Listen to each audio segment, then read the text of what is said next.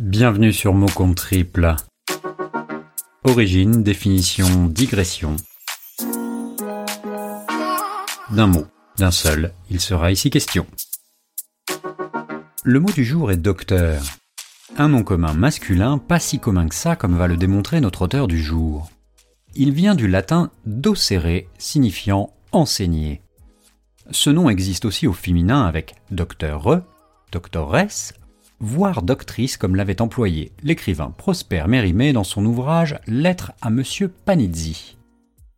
En France, ce terme est le plus souvent associé à la pratique médicale au sens large pour médecin, mais aussi pharmacien, vétérinaire ou dentiste. Depuis que les facultés proposent des doctorats pour conclure au plus haut niveau les études qu'elles dispensent, il existe bien d'autres docteurs, comme ceux en droit, ou autres disciplines, docteur S sciences, lettres, mathématiques, physique, chimie, etc. Viens voir le docteur.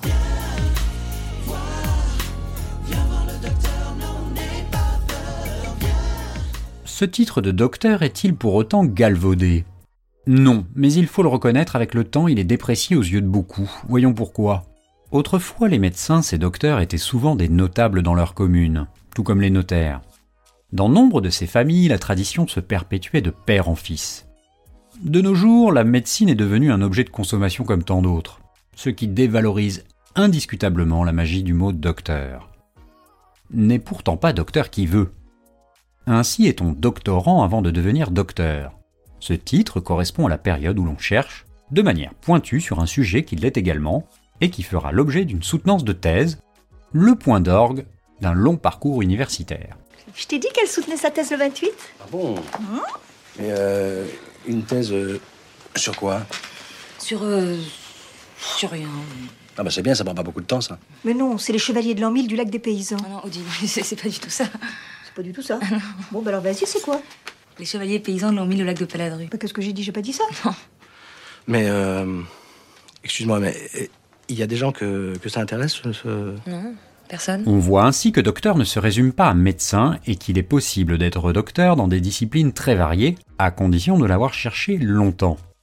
Il subsiste toutefois un titre de docteur réservé à une élite, docteur honoris causa. Galimatia qui n'évoque pas grand-chose à beaucoup, mais qui exprime la reconnaissance publique faite à une personnalité dans un domaine. Ainsi, François Hollande est devenu récemment docteur honoris causa, distinction remise par l'Université d'Athènes pour son rôle lors de la crise de la dette grecque. Le père de François Hollande était médecin.